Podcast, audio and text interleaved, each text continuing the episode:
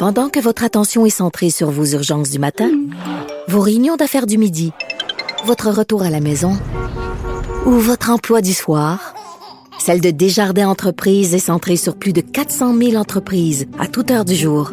Grâce à notre connaissance des secteurs d'activité et à notre accompagnement spécialisé, nous aidons les entrepreneurs à relever chaque défi pour qu'ils puissent rester centrés sur ce qui compte, le développement de leur entreprise.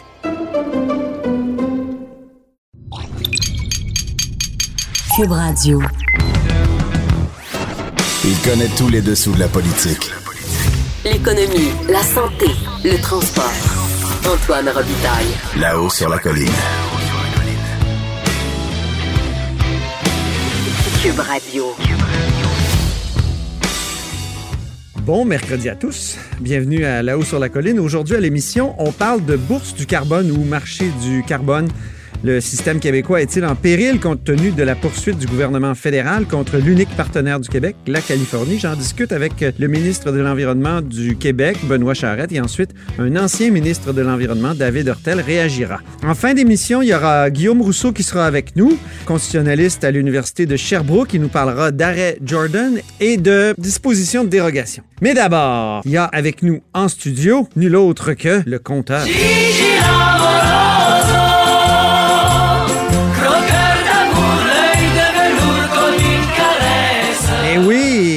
Gigi, comment allez-vous aujourd'hui, Ah, Jean-François. Gibault? Ça va très bien, ça va très bien. Alors, euh, Rona, on en reparle de Rona parce qu'il y a des pertes d'emplois. Puis euh, là, tout à l'heure, moi, j'ai demandé euh, au premier ministre Legault s'il fallait boycotter. On écoutera la, clip, mais je veux t'écouter euh, d'abord. Oui, ben, on se souviendra qu'il y a quelques jours seulement, une nouvelle était sortie de notre collègue Pierre-Olivier Zappa, je crois, à l'effet que l'autre, le nouveau propriétaire de nos quincailleries Rona, s'apprêtait à transférer plusieurs dizaines de postes à l'étranger, ce que la compagnie avait vigoureusement nié. Bon, ben, aujourd'hui, on apprend que c'était tout à fait vrai. Euh, 60 emplois délocalisés aux États-Unis du côté de la Caroline, là où Lowe's a son siège social. Et euh, évidemment, ben, euh, c'est dans une série de mauvaises nouvelles où on apprend qu'il y a des quincailleries qui vont se désaffilier, se tournent vers d'autres bannières, des, fournisseurs québécois qui perdent leur contrat d'approvisionnement. Puis là, maintenant, ben, c'est les, employés de haut niveau dans la compagnie, dans, le giron du siège social, qui quittent. Euh, donc, mais M. Legault n'était pas très heureux de ça. Puis, évidemment, on se souvient quand euh, on avait appris qu'une usine de Sico quittait vers l'Ontario, ben lui avait dit euh, allons-y donc pas acheter du Sico, puis euh, ça va leur apprendre. D'où ma question de tout à ben, l'heure. D'où ta question. Il avait été critiqué pour ça. On disait, est-ce qu'un premier ministre doit faire des appels au boycott? Pas sûr. Et là, visiblement, lui non plus, il était plus sûr. On peut peut-être l'écouter. Oui. Plus beaucoup de points aujourd'hui pour euh, négocier quoi que ce soit avec Lowe's, malheureusement. boycotter, comme vous avez déjà dit? Bah, boycotter Sico. Écoutez, euh, il y a des belles... que lui, il achetait- il- il- quand il achète, il achète québécois. Ouais, ben, euh, moi, je pense qu'il y a des belles quincailleries euh, québécoises. Je ne veux pas les nommer, mais j'aurais peur de l'oublier, mais il y en a, vous les connaissez. Vous pensez que les gens devraient, encourager Ben, écoutez, écoutez euh, Rona, c'est quand même une entreprise qui embauche beaucoup de gens au Québec, euh, euh, mais il y a d'autres quincailleries puis qui se développent très rapidement. Il y a beaucoup de magasins euh, qui se développent. Je pense entre autres dans mon coin, dans la Nodière. Là. Donc, euh, Ouais, il était plus nuancé. oui, c'était moins clair que pour Sico. Voilà. Mais euh, ce que je voulais faire ressortir dans ce dossier-là, Antoine, c'est qu'il y a un levier qui est essentiellement entre les mains du gouvernement fédéral. Et, euh, Ah bon? Il est inutilisé pour le moment. Ça, je savais pas. Ça, tu m'as dit ça Oui, tantôt ben, euh, c'est vrai qu'on réunion. on- on sort d'une campagne électorale fédérale. Je pense que c'est normal. Il faut laisser les, euh, les gens du, euh, du Parti libéral du Canada retomber sur leurs pieds un peu. Mais euh, quand même, rapidement, je pense qu'ils ont des devoirs à faire. Et le devoir, c'est le suivant. Il y a une loi euh, au Canada qui s'appelle la Loi sur Investissement Canada qui fait en sorte que lorsqu'une entreprise étrangère veut acquérir une entreprise canadienne pour un montant de plus de 600 millions de dollars, ben, ils doivent d'abord obtenir l'approbation du gouvernement fédéral. Ah oui. Et dans ce cadre-là, le gouvernement fédéral peut poser des conditions. Et c'est ce qui est arrivé dans le cas de Rona et de Lowe's, c'est-à-dire qu'il y a des engagements qui ont été pris par Lowe's auprès du gouvernement fédéral au niveau des emplois, des activités au siège social. Mais ces termes-là, on, on, les a connus un petit peu de manière globale. On sait que ça touche le niveau d'emploi, on sait que ça touche le C'est des conditions, au fond. C'est des conditions. Mais le détail des conditions n'a jamais été dévoilé. Jamais. On, on, a su que le fédéral avait finalement approuvé la transaction. Pourquoi c'est secret de même? Euh... Ben, probablement qu'ils vont nous dire, comme d'habitude, ben oui, qu'au niveau commercial, il y a des secrets là-dedans. Là, c'est un peu n'importe quoi. Ouais. Mais ce qu'on veut savoir aujourd'hui, c'est est-ce que oui ou non, la délocalisation d'emplois, la diminution des fonctions du siège social de Boucherville, est-ce que ça respecte les conditions qui ont été prises par l'OSE au moment de la transaction? Le seul moyen de le savoir, Antoine, c'est que le fédéral nous le dise. Alors, moi, je pose la question. On peut regarder partir Rona par petits morceaux comme ça, se faire démanteler, mais à un moment donné, moi, je m'attends à ce qu'il y ait quelqu'un au gouvernement du Québec qui interpelle le fédéral puis qui dise quelles étaient les conditions et est-ce qu'elles sont respectées? Parce que c'est vraiment pas clair qu'au moment où on se parle, l'OSE respecte les beaux engagements qui ont été pris à l'époque parce qu'on voulait donc se faire dire oui par le fédéral puis partir avec Rona. Exact. Merci infiniment, Jean-François Gibault, directeur de la recherche à QMI et surtout notre compteur. Pendant que votre attention est centrée sur vos urgences du matin, vos réunions d'affaires du midi, votre retour à la maison ou votre emploi du soir, celle de Desjardins Entreprises est centrée sur plus de 400 000 entreprises à toute heure du jour. Grâce à notre connaissance des secteurs d'activité et à notre accompagnement spécialisé, nous aidons les entrepreneurs à relever chaque défi pour qu'ils puissent rester centrés sur ce qui compte, le développement de leur entreprise.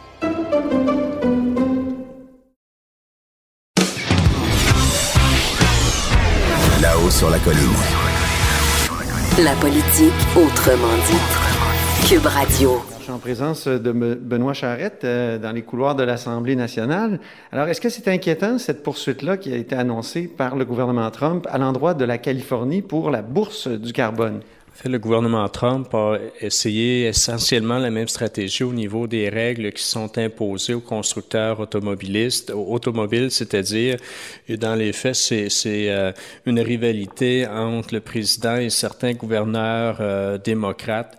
Les, démocrates eux-mêmes ont annoncé qu'ils allaient contester cette, cette manœuvre-là de la part du gouvernement fédéral américain. J'étais moi-même avec le gouverneur de l'État de la Californie il y a quelques semaines et lui était tout à fait confiant de pouvoir remporter cette bataille-là et que la prérogative de la Californie, autant au niveau des automobiles qu'au niveau du marché du carbone, seront, sera reconnue. Donc, il n'y a pas d'inquiétude particulière de notre côté.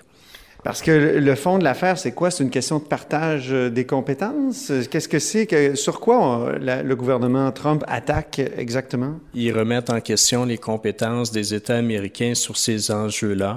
Encore une fois, plus ou moins d'inquiétude au niveau des règles que le gouvernement euh, fédéral américain souhaiterait abolir au niveau des constructeurs automobiles.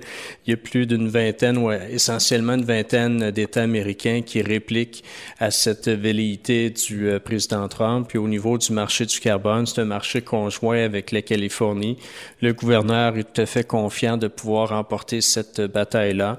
C'est ce qui me confirmait il y a quelques semaines à peine lorsque je l'ai rencontré. Donc pas, pas d'inquiétude de notre côté. C'est réellement de la politique domestique américaine, mais qu'il n'y a pas d'impact euh, prévisible sur notre propre marché du carbone ou nos propres façons de faire. Et la présidence remet en question quoi la, possibilité pour la Californie de contracter internationalement, de faire des, ententes internationales? En fait, c'est sur les, c'est un conflit de, compétences. On remet en question la compétence des États américains, soit de, fixer des normes au niveau des constructeurs automobiles ou, dans le cas présent, au niveau d'un marché euh, sur le sur le carbone. Donc, c'est un conflit de compétences, mais avec en trame de fond une élection américaine qui s'en vient à court terme, donc un conflit entre les démocrates et les républicains. Mais ultimement, on semble être sur des bases tout à fait solides à ce niveau-là. On a vu le premier ministre du Nouveau-Brunswick, M. Higgs, euh, être semblé ouvert à une réglementation euh, du carbone. Est-ce que vous tentez de le convaincre d'embarquer dans le marché du carbone? Le Québec est déjà reconnu comme leader sur ces questions-là. On assiste plusieurs États américains, même pays européens. Euh, certaines provinces canadiennes ont aussi euh, fait appel à notre expertise à ce niveau-là. Donc, évidemment, s'il y a de l'intérêt qui est euh, signifié, on sera là pour les, accompagner. On l'a fait pour la Nouvelle-Écosse notamment. Donc la possibilité est là. Reste à savoir maintenant quelles sont les intentions du gouvernement du Nouveau-Brunswick. Est-ce qu'ils veulent se créer un marché du carbone intérieur ou ils souhaitent en faire un marché commun avec le Québec et la Californie? Il est beaucoup trop tôt à ce moment-ci pour conclure sur leurs intentions. Mais quant à, à notre expertise, on le réitère, on est tout à, tout à fait prêt à la partager. Merci beaucoup, Benoît Charrette. On dit souvent que les murs ont des oreilles. Nous, on a deux vraies oreilles à l'intérieur des murs du Parlement. Là-haut sur la colline. Cube Radio. Et maintenant, je vais rejoindre un ancien ministre de l'Environnement du gouvernement Couillard, David Hurtel. Bonjour, David Hurtel. Bonjour, Antoine Robitaille. Maintenant, avocat conseil chez Fasken. C'est ça. On va se rappeler maintenant des, des, des, bons souvenirs de la mise en place de la bourse du carbone ou du marché du carbone. Et, et, et d'abord, euh, c'est vous qui l'avez mis en place ou Yves-François Blanchette? Parce qu'on entend Yves-François Blanchette, l'actuel chef du bloc, te dire que c'est lui. Comment ça s'est passé? Oui, hein, on sait, hein, le vieil adage, euh, euh, le, le succès a plusieurs parents et l'échec est un orphelin. euh, le marché du carbone a d'ailleurs d'abord débuté l'organisation qui gère le marché du carbone, c'est la Western Climate Initiative. Et ça, c'était un regroupement à l'origine de sept États américains avec quatre provinces canadiennes. Ça, ça a été mis en place à l'origine par le gouverneur républicain, et ça, c'est très important, de l'État de la Californie, Arnold Schwarzenegger. Oui. Avec le premier ministre Charret. Et ça, c'était dans les années 2006-2008. Oui. En 2008, il y a eu la crise économique majeure qui a fait, bon, aux États-Unis des ravages, mais à travers le monde. Et là, euh, seule la Californie et le Québec sont restés dans l'initiative de, de, Western Climate Initiative OK. et ont poursuivi les travaux parce que puis ici le fait est qu'en 2010 euh, il y a eu également le, le, Congrès américain, la Chambre des représentants est tombée sous le contrôle des républicains, la lutte contre les changements climatiques est devenue moins importante, le président Obama n'a pas pu mettre de l'avant ces initiatives en, en, en termes de mise en place d'un marché du carbone national aux États-Unis. Bref, il y a eu plusieurs euh, obstacles, mais la Californie et le Québec ont poursuivi le travail. En Alors, 2013, alors, alors, je reviens à ma question, David Hurtel. Ouais. C'est, c'est vous Ouais, ou ben, c'est. Yves-François? Ben, c'est parce que en 2013, c'est ce que je vais donner à, à, à Yves-François Blanchette, c'est que le, le gouvernement du Parti québécois en 2013 a formalisé l'entente et moi, en 2014-2015, j'ai mis en place la réglementation et j'ai fait la première vente aux enchères communes des crédits carbone. Oui, oui, c'est, le, fameux épisode, David Hurtel, où vous avez dit que ça coûterait juste un café par jour aux Québécois. Exactement. Mais ça n'a pas coûté si cher que ça aux Québécois, puis ça nous a rapporté des milliards de dollars. Je crois qu'on est rendu à 4-5 milliards de dollars Ouais. qui sont redistribués euh, dans l'économie québécoise pour développer les technologies propres et réduire nos émissions de carbone. C'est un succès qui doit être partagé. OK, à condition que le fonds vert soit bien euh, géré. Ah, On s'entend? absolument, j'en- suis. Euh, vous vous souviendrez, M. Robitaille, que moi, j'ai j'ai parrainé, j'ai fait adopter une loi à l'Assemblée nationale qui forçait la réforme de la gestion du fonds vert. Est-ce que vous êtes inquiet, David Hurtel, pour votre bébé, appelons-le comme ça de façon un peu euh, exagérée, mais par la poursuite du gouvernement fédéral contre la Californie sur la question de- du marché du carbone? Évidemment, il y a toujours un peu d'inquiétude, mais je crois pas qu'il faut être très, très, très inquiet pour plusieurs raisons. OK. D'abord, c'est cette poursuite-là, c'est un nouveau geste qui est très politique de l'administration Trump contre la Californie. C'est, ce n'est pas la pre- le premier geste de la sorte. Le ministère de la Justice fédérale aux États-Unis, contrôlé par l'administration Trump, a poursuivi l'État de la Californie en matière d'immigration, en matière de critères, euh, de standards d'émission de véhicules automobiles. Et là, maintenant, voici une autre poursuite euh, qui attaque la juridiction de la Californie de conclure une entente avec un État à l'extérieur des États-Unis basée sur euh, des questions constitutionnelles. C'est sûr que euh, une poursuite de genre-là va créer des incertitudes. Dans le monde du marché du carbone et des crédits carbone, on appelle ça un risque d'invalidation. C'est-à-dire que pour les entreprises qui achètent des crédits carbone, ben, il y a toujours le risque qu'un jour, ces crédits-là n'aient plus aucune valeur. Et Ben oui. donc, ça, ça ajoute au risque. Et on l'a vu en Ontario, euh, ça, j'avais fait le- la liaison entre le marché québécois, californien et euh, l'Ontario sous le précédent gouvernement de Cathy Kathleen Wynne et Doug Ford, une fois qu'il est arrivé au pouvoir, a mis ça aux poubelles, faisant en sorte qu'il y avait des crédits carbone qui avaient été achetés par des entreprises. Ah oui, l'Ontario a dû compenser, non? Ben oui, ben oui, puis je crois que c'est d'ailleurs encore des, C'est encore litigieux. En cours. Oui, oui, c'est encore litigieux. Alors, ça, c'est ce qu'on appelle un risque d'invalidation. Ça le dit. Euh, moi, je je crois pas que c'est un risque qui est particulièrement prononcé parce que, un, là, là la poursuite vient juste d'être déposée en première instance devant les tribunaux fédéraux dans un district en Californie. Alors, ça, c'est le genre de cause qui va se rendre à la Cour suprême des États-Unis. Alors, ça peut prendre encore plusieurs années avant que le débat soit clos. Mais est-ce que c'est pas plusieurs années où justement les entreprises vont se dire est-ce que j'achète des crédits carbone, moi là, là euh, ben, un, ils n'ont pas le choix. Ils n'ont pas le choix, M. Robitaille. Ah oui, c'est vrai. C'est la loi en Californie. Oui, oui, oui. Pas, c'est pas un marché optionnel comme par exemple celui en Alberta. C'est un marché obligatoire. Alors, les entreprises sont jusqu'en 2030 obligées, parce que le marché est autorisé jusqu'en 2030, puis je vous rappellerai aussi, M. Robitaille, qu'il y avait eu même des poursuites. On avait attaqué, les républicains en Californie avaient attaqué la validité du marché du carbone californien sur des bases que c'était une taxe déguisée. Oui, et ça s'est rendu, ça s'est rendu jusqu'au plus haut tribunal de Californie et l'État de la Californie avait gagné. Mais durant cette période de litige, il y avait eu une certaine forme d'incertitude. Je me souviens, vous et plusieurs de vos collègues sur la colline me demandaient régulièrement, ben, est-ce que le marché du carbone va survivre, va survivre. Ben, il a survécu, il va poursuivre. Alors là, c'est d'abord et avant tout une attaque politique dans une longue série d'attaques politiques. Vous le savez, la Californie est un État très démocrate. Oui. Alors, ça va être devant les tribunaux. C'est une tactique du président Trump de, de, traîner ses opposants devant les tribunaux. Mhm. Mais un, ça va prendre du temps et c'est pas clair qu'il va gagner. Alors, s'il n'est plus président euh, en 2021, il est fort à parier que un ou une président, présidente démocrate mettrait un terme à cette poursuite-là. Ben, très bien, mais c'est rassurant d'une certaine façon, euh, David ben, C'est sûr qu'il y, a une part d'inquiétude. Je ne veux pas dire qu'il n'y a aucune, mais, mais en même temps, il faut aussi mettre ça dans un contexte Mhm. qui est très, très, très politique et cette poursuite-là n'affecte en rien la poursuite de la mise en œuvre du marché du carbone Québec-Californie pour les années à venir. Très bien. Merci beaucoup, David Hurtel. Ça me fait plaisir, M. Robitaille. Oui, au plaisir. C'est David Hurtel, donc, euh, qui est actuellement avocat chez Fasken et ancien ministre de l'Environnement du gouvernement Couillard. Pendant que votre attention est centrée sur vos urgences du matin, vos réunions d'affaires du midi, votre retour à la maison ou votre emploi du soir, celle de Desjardins Entreprises est centrée sur plus de 400 000 entreprises à toute heure du jour. Grâce à notre connaissance des secteurs d'activité et à notre accompagnement spécialisé, nous aidons les entrepreneurs à relever chaque défi pour qu'ils puissent rester centrés sur ce qui compte, le développement de leur entreprise.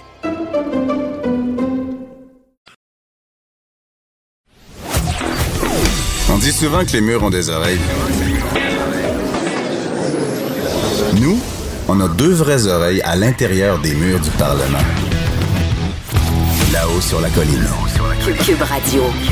Au bout du fil, il y a Guillaume Rousseau, professeur de droit à l'Université de Sherbrooke. Euh, bonjour, Guillaume. Bonjour. Parlons justice et arrêt Jordan. On apprenait hier que euh, le Sri Lankais qui a échappé à son procès pour le meurtre de sa femme en raison de l'arrêt Jordan ne fera pas face à la justice s'il revient un jour au Canada et ça a été une décision partagée de la Cour d'appel euh, du Québec qui est tombée hier. Le directeur des poursuites criminelles et pénales réclamait la tenue d'un procès. Ben, il a échoué. Et vous, Guillaume Rousseau, vous croyez qu'on aurait dû se prémunir depuis longtemps contre l'arrêt Jordan grâce à une disposition dérogatoire, une clause nonobstant. Moi-même, dans le devoir inspiré par vous, j'avais fait un éditorial justement qui s'intitulait Nonobstant Jordan. Expliquez-nous pourquoi et comment ça aurait dû se faire. Donc, on comprend que euh, l'arrêt Jordan, c'est basé sur la Charte canadienne des droits. Donc, c'est basé sur le fait que chacun a droit à un procès dans un délai raisonnable. Et c'est sur cette base-là, donc, que la Cour suprême a rendu un jugement qui dit, ben, un délai raisonnable, c'est quoi? C'est 18 mois dans une cour provinciale, 30 mois dans une cour supérieure. Donc, si quelqu'un est arrêté accusé, euh, par exemple, de meurtre, puis que 30 mois plus tard, il n'y a pas encore eu euh, le procès, ben on, on juge à ce moment-là que la personne peut bénéficier d'un arrêt de procédure. Donc, tout simplement ne pas avoir de procès, puis la personne est, libre comme l'air. Et c'est vraiment là. Et c'est arrivé souvent, hein? Et c'est arrivé souvent, faut le ben, dire, à plusieurs reprises. effectivement, c'est des centaines, des centaines de cas, autant en matière pénale que, euh, que criminelle. Mais là, l'affaire qui est particulière ici, c'est que c'est pour un cas de meurtre au premier degré.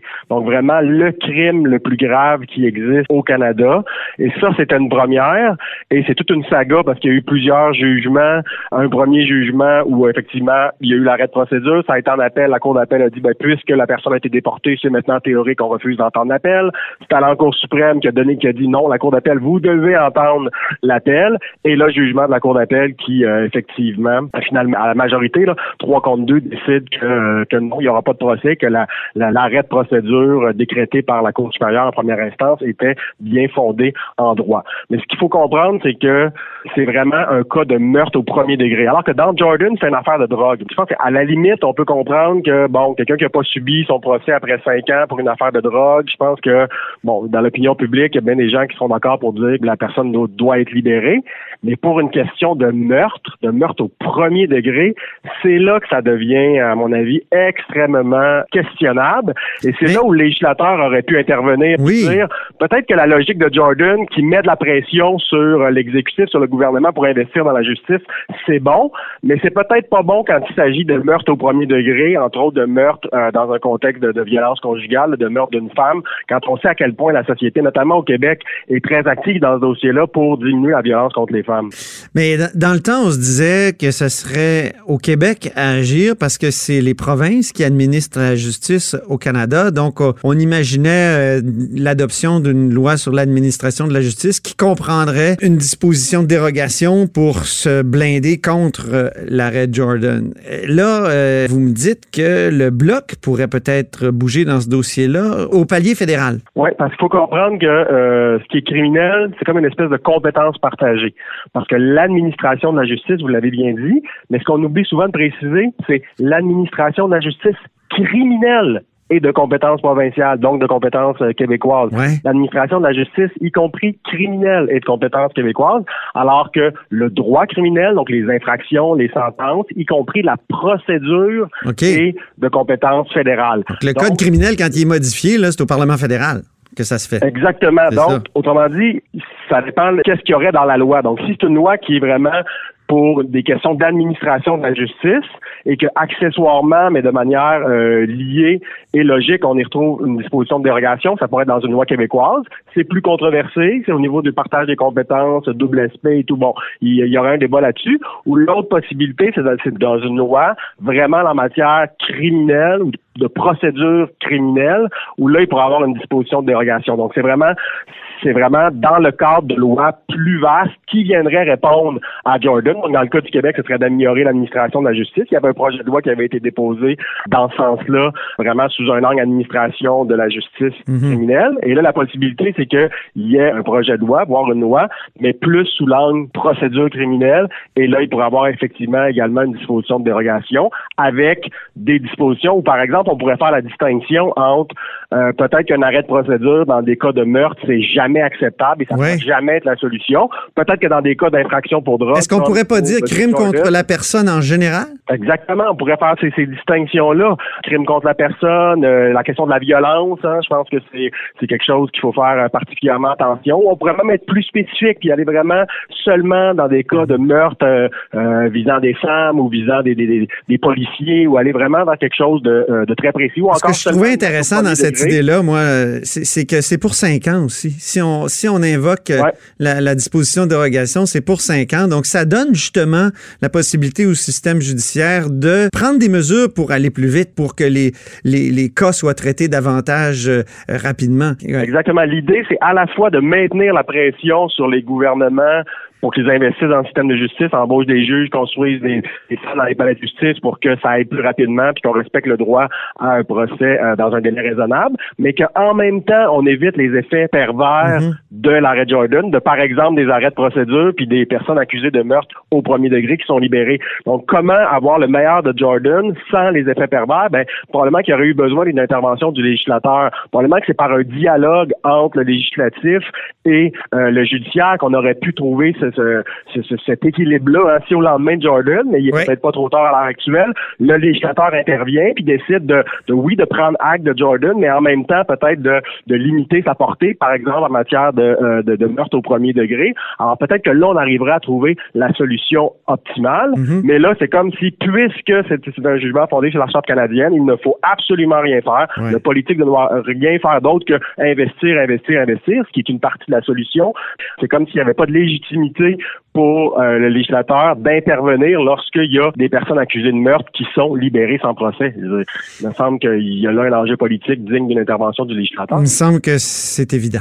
Merci infiniment, Guillaume Rousseau, pour cette Merci conversation. Au plaisir.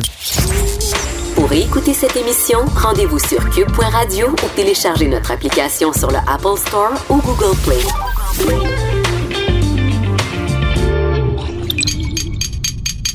Cube Radio.